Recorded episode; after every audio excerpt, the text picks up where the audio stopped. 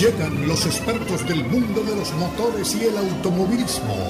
Jaime Flores y Nicky Pauli con Sobre, Ruedas. Sobre Ruedas es una presentación de Unánimo Deporte, el poder del deporte y la cultura latina.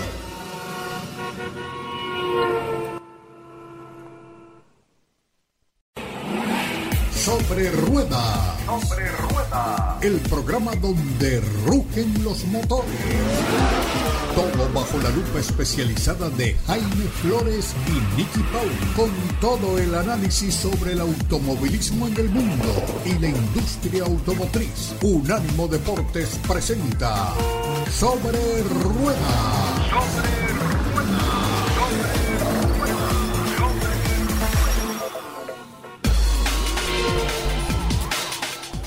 ¿Qué tal amigos? Bienvenidos una vez más a Sobre Ruedas a través de Unánimo Deportes. Es muy grato para nosotros saludarlos un domingo más. Qué bueno que continúen con nosotros cuando se acerca la temporada de fin de año y con ella los viajes por las carreteras. Desde ya vamos a comenzar a inculcarles la necesidad de prepararse bien si van a viajar en la carretera. Eh, revisar muy bien su vehículo, todo lo que tiene que ver con la seguridad, en fin, todo esto. Doña Nikki Pauli, siempre es un placer saludarla. Saludos Jaime para ti y por supuesto para toda nuestra audiencia, la gente linda que siempre nos acompaña y a quienes se incorporan por primera vez, bienvenidos a Sobre Ruedas. Eh, Jaime, como bien sabemos, no hay Fórmula 1 en estos momentos, estamos en un periodo entre temporadas, los pilotos mayormente descansando, paseando, incluso algunos que normalmente son muy activos en redes sociales en este momento están como desaparecidos, no sabemos muy bien por dónde andan. Algunos estuvieron en, los premios de la industria, que son premios que otorga el grupo Autosport en Gran Bretaña. Estuvieron presentes allí, los pudimos ver en esa gala de lujo. Algunos resultaron premiados, otros no, pero había un, un buen surtido grupo de, de pilotos y de gente del mundo de la Fórmula 1 en esa gala.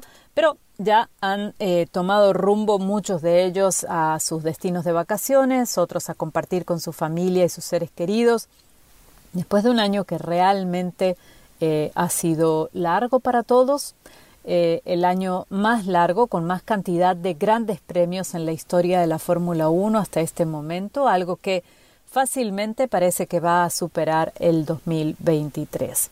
Y precisamente del 2023 es que vengo a conversar el día de hoy, porque cierto es, no tenemos carreras en este momento en las pistas, pero las informaciones no dejan de sucederse. Y el hecho de que a lo mejor algunos pilotos estén de vacaciones no significa que los equipos cierren, que los talleres cierren, que no haya actividad, muy por el contrario, la actividad es intensa en este momento porque se están ultimando los preparativos para lo que será el próximo año. Y uno piensa a veces, bueno, pero entre el que termina una temporada y comienza la siguiente, hay suficiente tiempo para todo y no, no, la verdad es que se va muy rápido, el tiempo pasa muy, muy rápido. Eh, los equipos de Fórmula 1 tienen eh, aproximadamente entre que termina una temporada y empieza la siguiente, en este caso tendremos unos poco más de 100 días, eso es poquito más de tres meses. Em, y se dice fácil, pero hay tanto que hacer con el desarrollo de un nuevo vehículo eh, y en muchos casos con otros desarrollos que involucran a los nuevos pilotos que se están incorporando en las escuderías, a los que hay que hacerles los asientos, los moldes para los asientos que son hechos a la medida del cuerpo de cada piloto. Eh, hay que comenzar a hacer eh, pruebas en túnel de viento, hay que planificar lo que es la estrategia mediática de comunicaciones, de relaciones públicas, toda la parte de logística y operaciones para el movimiento que se sucederá luego de una forma muy rápida eh, un gran premio eh, con respecto al otro en el 2023. La Fórmula 1 ya comienza a sentar esas bases del próximo año y una de las primeras decisiones que nos han comunicado es que se duplica el número de las carreras en formato sprint que tendremos en 2023 respecto al 2022. ¿Qué significa esto? Que en Baku, en Austria, en Spa, que sería Bélgica, en Austin, Estados Unidos, en Qatar y en Interlagos, Brasil, tendremos carrera sprint en el 2022. La Fórmula 1 está convencidísima de que este formato es exitoso, de que al público le gusta y continuará con las mismas normas que se implementaron durante esta temporada.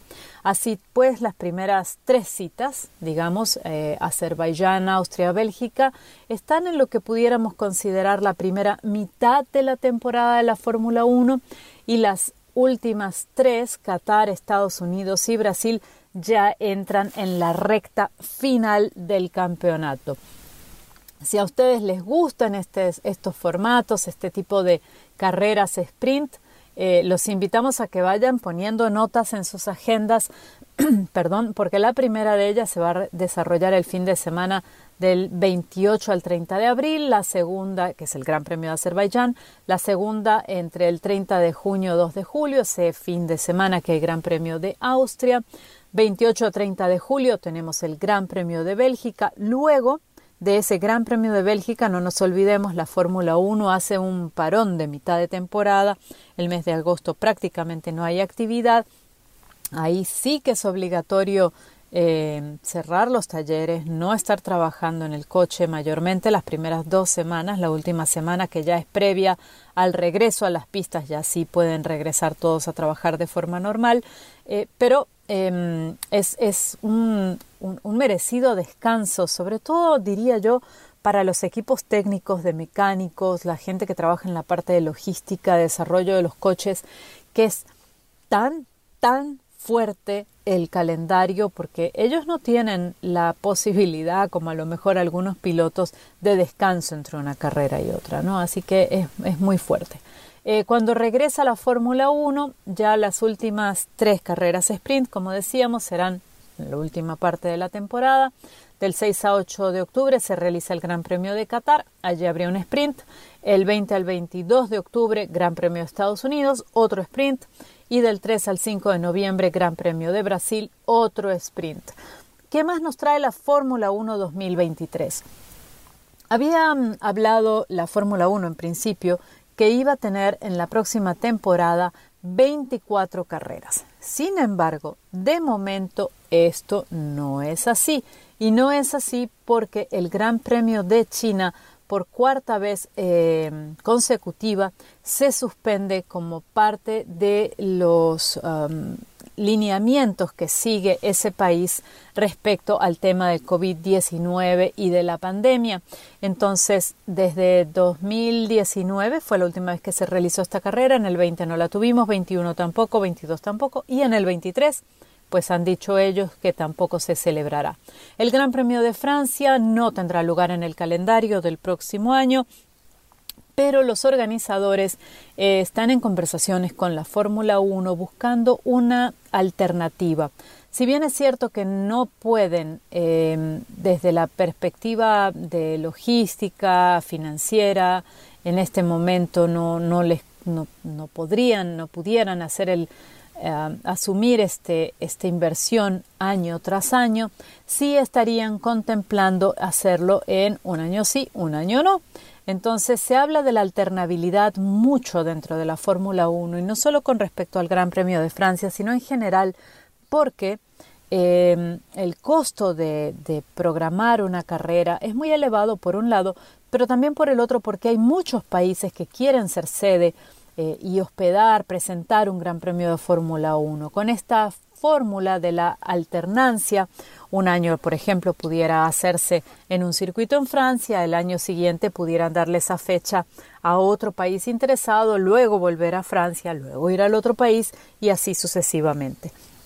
Entonces, Francia de momento no está, pero se especula que pudiera volver muy pronto. En el caso de Rusia, estaba en contrato hasta precisamente el 2023 incluido, pero a raíz del conflicto con eh, Ucrania, ese eh, Gran Premio de Rusia no se celebró en 2022 y no se celebrará tampoco en 2023. Debuta en la Fórmula 1, sí, el Gran Premio de Las Vegas, tercero en Estados Unidos. Em, tendremos el Gran Premio de Austin, Tendremos el Gran Premio de Miami y el Gran Premio de Las Vegas, que hace su debut, regresa a Las Vegas porque ya en 1982 Las Vegas fue sede del Gran Premio conocido en aquel momento como el Caesars Palace Grand Prix. Así que vuelve Las Vegas al calendario. Y para aquellos que están esperando ya el regreso de la Fórmula 1 a las pistas, les puedo contar que el Gran Premio de Bahrein abrirá la temporada 2023 en el 5 de marzo. De allí estarán compitiendo en, en Arabia Saudí, Australia, Azerbaiyán, Miami, la Emilia Romagna, Mónaco, España, Canadá, Austria, Gran Bretaña, Hungría, Bélgica, Holanda, Italia, Singapur, Japón, Qatar, Estados Unidos, el Gran Premio de Austin, México, Sao Paulo, Las Vegas y Abu Dhabi. Así que habrá para todos los gustos una temporada que será larga. Aprovechen el descanso mientras que lo pueden eh, disfrutar ahora, que ya luego vendrá el tiempo de levantarnos tempranito para disfrutar de cada uno de estos grandes premios. Ahora nosotros vamos al corte comercial y pronto regresamos con más. Quédense con nosotros. Bienvenidos a este segundo segmento de Sobre Ruedas por Unánimo Deportes, el programa en el que hablamos de automovilismo deportivo y de industria automotriz. Y precisamente de la industria automotriz que voy a hablarles a continuación. Porque en estos tiempos en los que no tenemos Fórmula 1, indicar, no hay mayor actividad en las pistas, no hay NASCAR, no tenemos mayor ocurrencias en los circuitos a nivel internacional, es momento propicio y en el que me doy la licencia para hablarles más de los vehículos que he tenido la oportunidad y el privilegio de conducir. Y me gustaría contarles de uno que eh, tuve en estos días, cuya línea eh, moderna, juvenil, eh, atractiva, a mis ojos al menos, he tenido la oportunidad de conducir que siempre me, impresiona gratamente y en el modelo de 2023 ha vuelto a ser el caso. Les hablo del Chevrolet Trailblazer All-Wheel Drive 2023. Mantenerse y sobresalir en un segmento tan competitivo como el de los SUV pequeños no es tarea fácil, hay muchos en el mercado, la competencia es realmente dura. Pero el Chevrolet Trailblazer 2023, a mi juicio, hace un muy buen trabajo gracias a su personalidad. ¿Y a qué me refiero con esto de la personalidad? A un trazo único, a eso que lo distingue frente a otros y que lo consolida con su propia esencia, con su propio carácter, con lo que lo hace único. Para empezar, me gustaría decirles que no es tan pequeño como uno lo imagina. La cabina es amplia y es cómoda. Ofrece buena capacidad de carga, cuenta con una interesante oferta en materia de tecnología, de conectividad y de seguridad, y el consumo de combustible se ubica en 26 millas por galón en la ciudad y 30 millas por galón en la carretera. Por si esto fuese poco, ya les decía, el aspecto externo es atractivo y tiene una carta de colores además en la que hay algo para cada gusto, incluso para aquellos que se decantan por colores no tan tradicionales en los vehículos. A esto pueden sumarle también que el precio es más que razonable. Por eso, si ustedes están buscando un SUV para cinco pasajeros, los invito a que conozcan el Chevy Trailblazer tomando dos acciones concretas. La primera, escuchen esta nota, y la segunda, visiten el concesionario. No todo lo que nosotros les contamos se va a ajustar a su estilo de vida, a lo que ustedes están buscando o necesariamente les resultará igualmente cómodo un vehículo, por supuesto. Pero por eso es la invitación siempre lo que les decimos en este programa. No crean todo lo que les decimos. Vayan al concesionario y prueben ustedes mismos cada uno de estos vehículos. Tienen la posibilidad de hacerlo, de subirse, sentarse, de tocarlo, de oler esos aromas de, un vehículo nuevo. Así que dense ese gusto, hagan el espacio en su agenda y dense ese gusto. El Chevy, eh, el Chevy Trailblazer se ubica en tamaño entre sus hermanos el Trax y el Equinox. El motor base de este SUV es un turbo de 4 cilindros, 1.2 litros que entrega 137 caballos de fuerza, 162 libras por pie de torque y la transmisión SBT continuamente variable. En el caso de mi modelo de prueba, que fue el Trailblazer RS All Wheel Drive, el motor era un turbo Ecotec de 1.3 litros que entrega 137 caballos de fuerza, 174 libras por pie de torque. La transmisión automática de 9 velocidades y la oferta incluye distintos modelos. El que tuve en mi caso, les dije, el RS, pero también tienen el LS, que vendría a ser el básico, luego el RS, que fue el que tuve, el LT y el tope de gama, que sería el Active. El Trailblazer tiene una grilla que es distintiva, que define su carácter juvenil, que gracias a sus líneas le da dinamismo, le da vitalidad. Es un vehículo más bien entretenido, no es de esos autos, de estos vehículos, de estos SUV que uno dice, es igual a todos. No, tiene su propio carácter. Mi primera impresión al manejarlo es que es un SUV muy fácil de llevar, con una dirección precisa, con un andar suave, responde muy bien a los comandos de aceleración o de frenado, incluso en situaciones de emergencia, y en las curvas se mantiene muy estable, incluso en algunas que son cerraditas y que uno las toma a un poquito de velocidad. Es un vehículo que no pierde la compostura. Me gustó también de este, de este tamaño de SUV que se trata de uno que es fácil de estacionar. Yo ando mucho en situación de ciudad, eh, mi vida es muy urbana y por lo tanto siempre tengo que buscar dónde estacionar mis vehículos. Los vehículos eh, que son muy grandes tienden a complicarme un poquito la vida. En cambio, este eh, era fácil en cualquier puesto de estacionamiento, entraba bien. tiene además muy buen ángulo de giro, otra cosa importante, particularmente en la ciudad, cuando a veces hay que hacer alguna vuelta en U y eh, es muy versátil para esta vida de carácter urbano. Yo les diría que eh, es un vehículo que uno puede eh, ajustar muy bien a las tareas cotidianas, a llevar a los chicos a la escuela, a ir al trabajo, a hacer compras, alguna actividad deportiva. Es muy versátil en este sentido. Y además, hablando de versatilidad, quiero agregar algo que me parece fundamental. Este es un vehículo que tiene una buena capacidad de carga y que además tiene capacidad off-road. Em, a ver, los asientos de la segunda fila se pueden abatir 40-60. Con esto ustedes pueden ampliar la capacidad de carga a 54, casi 54.5, 54.4 pies cúbicos.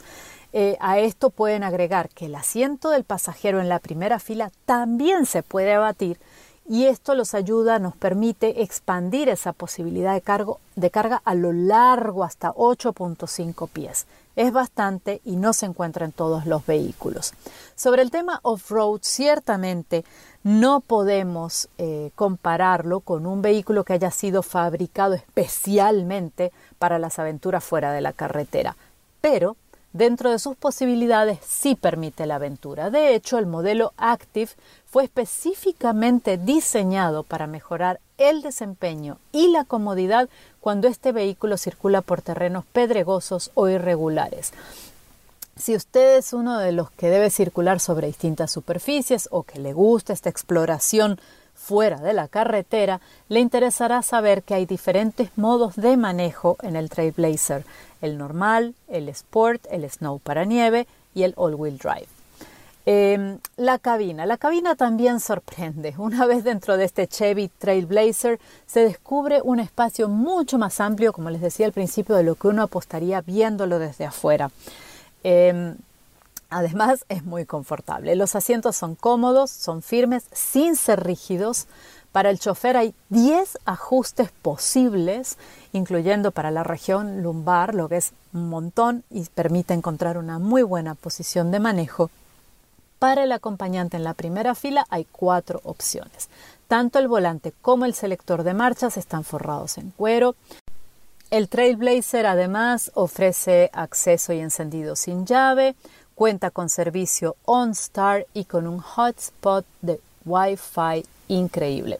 La pantalla táctil es de 8 pulgadas, 7 en el modelo estándar en el que tenía yo 8 pulgadas y combina muy bien los comandos análogos y digitales. Es compatible con Apple CarPlay, Android Auto y tiene puertos USB tipo C y tipo A que son estándar en la primera fila y opcionales en la segunda. Algo muy importante en estos días en que todos queremos conectar nuestro móvil o alguna tableta o algún dispositivo electrónico que nos acompañe. En el caso de mi Chevy Trailblazer RS incluía el paquete de opciones llamado Technology, así que también tuve cámara trasera HD, sistema de audio Bose con siete parlantes, recarga inalámbrica para el móvil y radio de alta definición. Hay otro paquete de opciones que se llama Convenience, que me permitió tener control de temperatura en cabina eh, de, de dos puntos, luz en las solapas de los tapasoles y un conector de 120 voltios. Con todo esto, eh, ¿qué les puedo agregar? Es un vehículo que realmente me sorprendió, me sorprendió muy bien. Los invito de verdad a que lo prueben. Tiene excelentes ratings de seguridad por la National Highway Traffic Administration.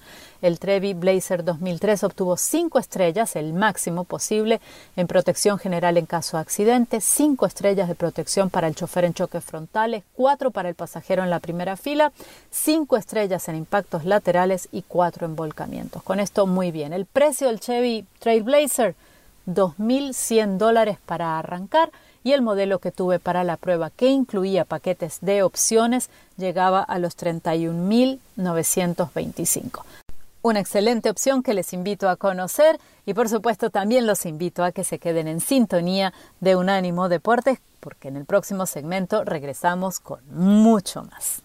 Aquí estamos, de regreso con ustedes en otro segmento de nuestra edición de hoy de Sobre Ruedas. Quiero compartir con ustedes algunas noticias que han venido circulando mm, por allí en algunos diarios, en algunos medios de comunicación aquí en los Estados Unidos y que tienen que ver la industria automotriz y con el mercado de vehículos, ahora que se acerca esa temporada de fin de año que tradicionalmente había sido la más apropiada justamente para comprar un vehículo. Y es que, mm, a pesar de que algunos llevan sus cuentas eh, en función del cumplimiento del año fiscal, que para la mayoría de las compañías es en octubre, el primero de octubre, o sea, el 30 de septiembre concluye el año fiscal, comienza el primero de octubre, en fin, si la memoria no me falla. Pues muchos sí llevan eh, sus cuentas en función del año calendario, el que todos nosotros pues eh, reconocemos y que comienza el primero de enero y termina obviamente el 31 de diciembre. Eh, con ese propósito, pues esas fechas de fin de año eran las más apropiadas para comprar el auto porque todos los fabricantes y sobre todo todos los concesionarios estaban pendientes de cerrar el año con la mayor cantidad posible de ventas.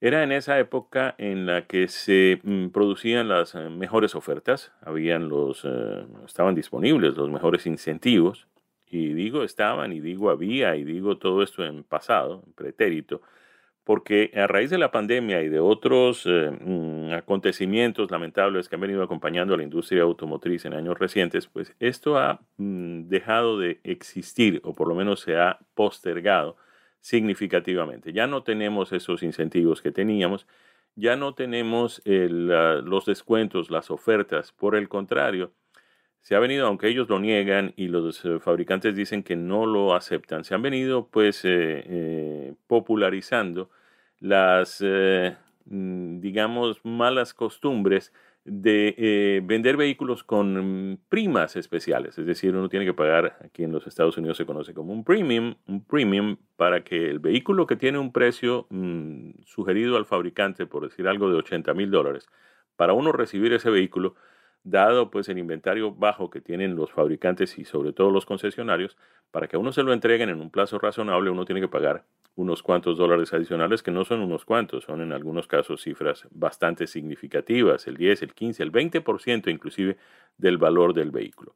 Esto como resultado de la escasez, que a su vez es el resultado de la falta de suministro de los famosos microchips que han impedido que los fabricantes puedan poner en el mercado la cantidad de vehículos que estaban acostumbrados a hacer y que uno puede ir a los concesionarios y tener la oportunidad de escoger entre los diferentes modelos, los diferentes colores, las diferentes opciones de equipamiento del vehículo, en fin, todo ese tipo de cosas a lo que estábamos acostumbrados.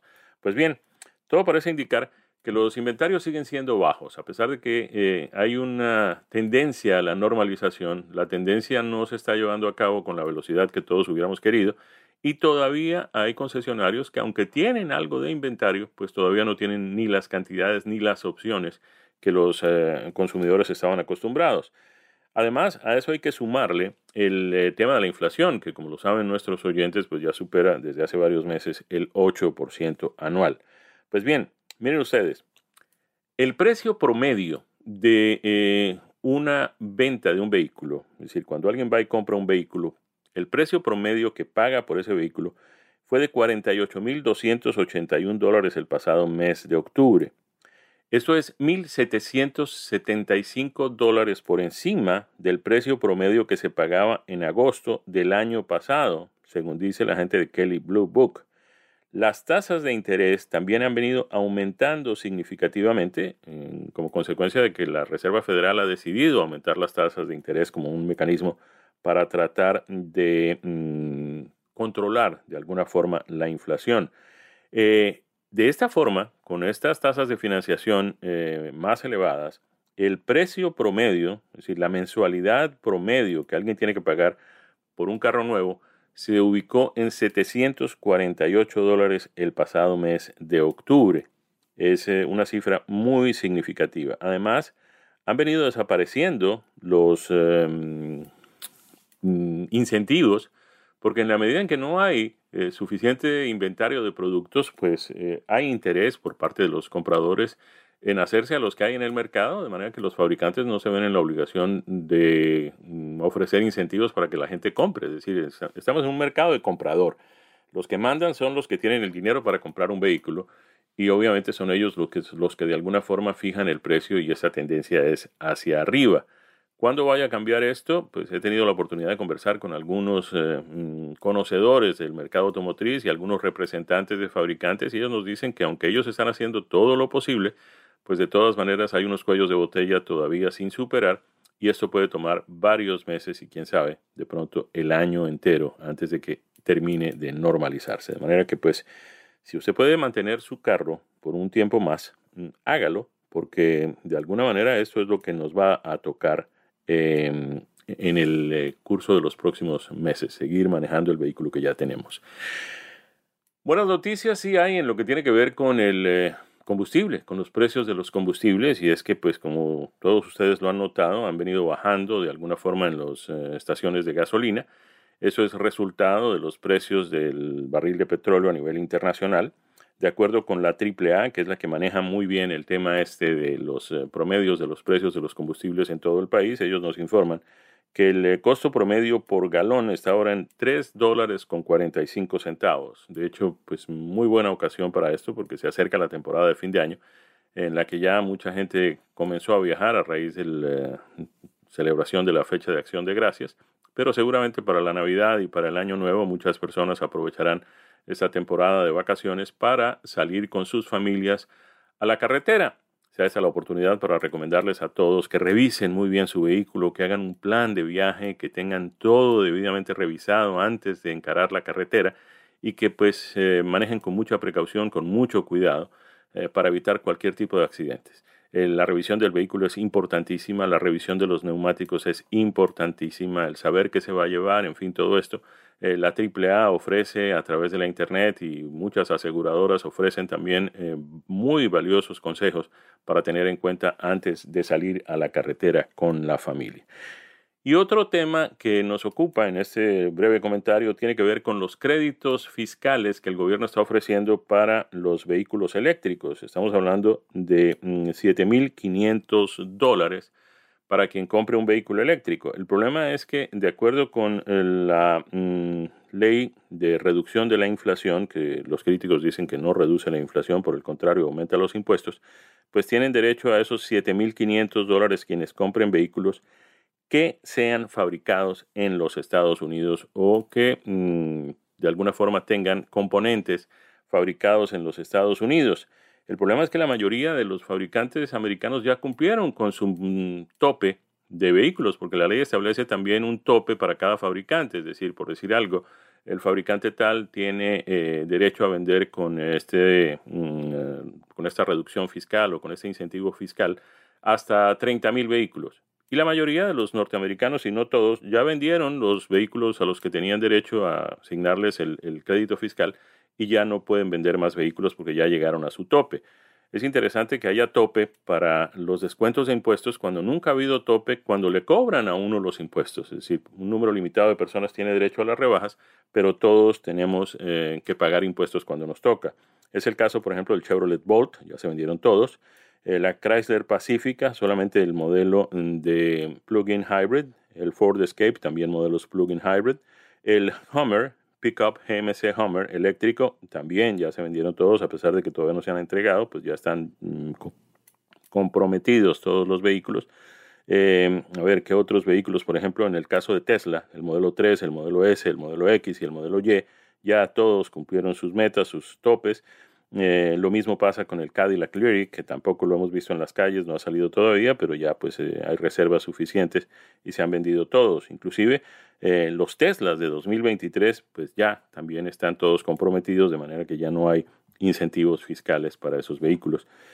algo tendrá que cambiar, porque hay muchos fabricantes que quieren pues y están en condiciones de vender más productos y habrá que abrir también para los vehículos fabricados fuera de los Estados Unidos.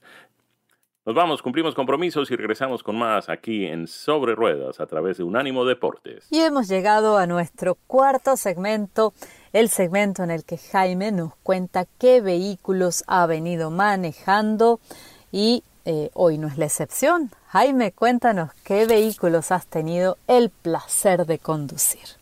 Muchas gracias, Nicky. Sí, efectivamente vamos a compartir con nuestra audiencia impresiones de manejo de un par de vehículos esta semana que eh, pertenecen a una firma que me encanta, una firma relativamente nueva. Es la marca Genesis, que es la división de productos de lujo del fabricante coreano Hyundai. Es la tercera de una serie de compañías que pertenecen al mismo grupo mm, eh, financiero, el grupo Hyundai, que posee, además de la marca Hyundai, eh, de presencia universal, tiene la marca Kia, también muy exitosa, con muchos productos a lo largo y ancho de todo el planeta. Y de un tiempo para acá, más o menos una década, decidieron lanzar su división de productos de lujo con la marca Genesis. Por un tiempo, Genesis fue una serie de modelos eh, adscritos al mismo portafolio de la marca Hyundai, pero en un momento la firma coreana decidió separar las dos cosas, haciendo algo muy similar a lo que hizo mm, Toyota con Lexus hace ya varias décadas. Eh, y lo mismo hicieron después otros fabricantes japoneses, como el caso de Nissan con Infiniti, como el caso de Honda con Acura. Pues bien, le ha ido muy bien a mm, Hyundai con su marca Genesis. Tienen varios modelos, han entrado ya también en el terreno de los utilitarios deportivos, empezaron con los sedanes, el G90, el G80 que venía en dos versiones, posteriormente el G70 que comparte plataforma con algunos modelos de Kia y de Hyundai, como es el caso, por ejemplo, en el eh, mm, modelo de Kia Stinger, se parece muchísimo, tiene muchas similaridades con el G70 de Genesis. Eh, lo mismo pasa con algunos modelos, eh, ya desapareció en el mercado de los Estados Unidos el modelo de lujo, el sedán de lujo, el sedán mediano de lujo de la marca mm, eh, Hyundai, perdón, eh, justamente para dar espacio, para dar cabida a este G70 de mm, Genesis. Pero hoy vamos a enfocarnos en dos vehículos mm, electrificados, que es la palabra que utiliza Genesis para referirse a sus modelos eléctricos. Vamos a hablar inicialmente del primer crossover eléctrico de la marca coreana, es el GV60, un vehículo muy interesante, muy atractivo, muy eh, llamativo para diferentes segmentos del mercado, con un espíritu muy joven, muy interesante para ese segmento del público. Y aunque no tiene algo que nos gusta muchísimo y nos llama mucho la atención, que es esa parrilla en forma de trapecio que ya traen eh, la mayoría de los vehículos de Genesis, en este caso, por tratarse pues de un vehículo eléctrico que no necesita una parrilla porque no tiene un sistema de refrigeración ni un radiador ni nada, pues no tiene motor a gasolina, no tiene motor a combustión interna, no necesita este tipo eh, de eh, artefactos, pues no tiene la parrilla tradicional. Este vehículo GV60 de mm, Genesis es un crossover que viene además em, con dos opciones de motorización. Tiene una de 314 caballos y una de más alto desempeño de 429 caballos. En la medida en que se aumenta la potencia, pues se disminuye también la autonomía, porque pues estamos hablando del mismo paquete de baterías. La autonomía para el vehículo menos potente, es decir, el de 314 caballos, está ubicada en 235 millas por una carga de su batería. En el caso del más potente, eh, perdón, ese de 314 caballos permite 248 millas. El de 429 caballos implica un sacrificio de 13 eh, millas con la carga completa de la batería. Digamos, y esto tenemos que reconocerlo, no es eh, el más competitivo en materia de eh, autonomía. Ya hay vehículos eh, de su mm, segmento, de sus características o con características similares que están llegando a las 300 millas por galón y esto pues de alguna manera lo hace menos competitivo. En cuanto a precio, vamos a hablar de eso porque este puede ser el determinante más significativo en la decisión de alguien de comprar ese vehículo. Comienza en los 60.385 dólares la versión avanzada y la versión de más alto desempeño, al que también hacíamos referencia, puede llegar a los 69.385. Es un Génesis, es decir, no es un eh, producto de una marca regular, no es un producto de una marca popular, es un producto de una marca de prestigio, de una marca de cierta sofisticación y eso lo hace un poco más costoso, hay un sacrificio adicional. En cuanto al interior, el vehículo es absolutamente impecable.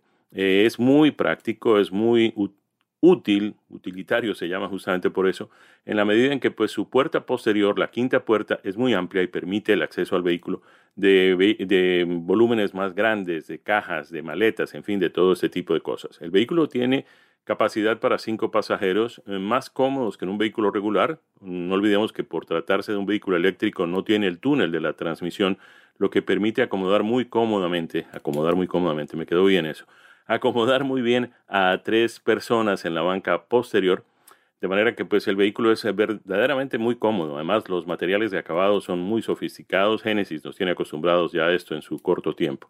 Eh, la carga de la batería eh, tiene un paquete de baterías de 77.4 kilovatios hora. Em, ya les eh, dijimos que la autonomía puede llegar en su máximo a 248 millas. Pero lo interesante es que este vehículo puede cargarse de 10% de su carga hasta 80% en apenas 18 minutos. 18 minutos duraría la carga de este vehículo. En cuanto a la eh, eficiencia en consumo de combustible, podríamos compararla con algo así como 103 millas por galón de combustible en la ciudad y 86 millas por galón de combustible en la autopista. El vehículo es muy confortable, el vehículo es muy agradable, el vehículo tiene toda la conectividad, tal vez lo único que, extrañamos un poco es que en lo que tiene que ver con Apple CarPlay y Android Auto, el vehículo no tiene la conexión inalámbrica, tiene que ser a través del cablecito. Pero en fin, esto aparentemente no le importa a mucha gente. Repetimos, se trata del Genesis GB60.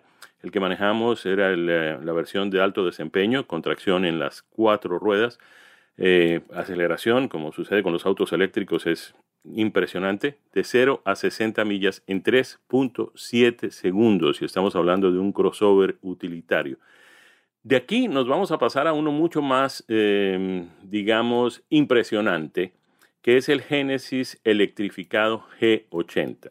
Como ustedes saben, el G80 es un sedán de lujo de tamaño mm, grande, no es el tamaño completo, ahí tendríamos que entrar en el G90, pero es un vehículo de muy buen tamaño. En esta versión electrificada, el eh, tren de potencia del vehículo es absolutamente imponente.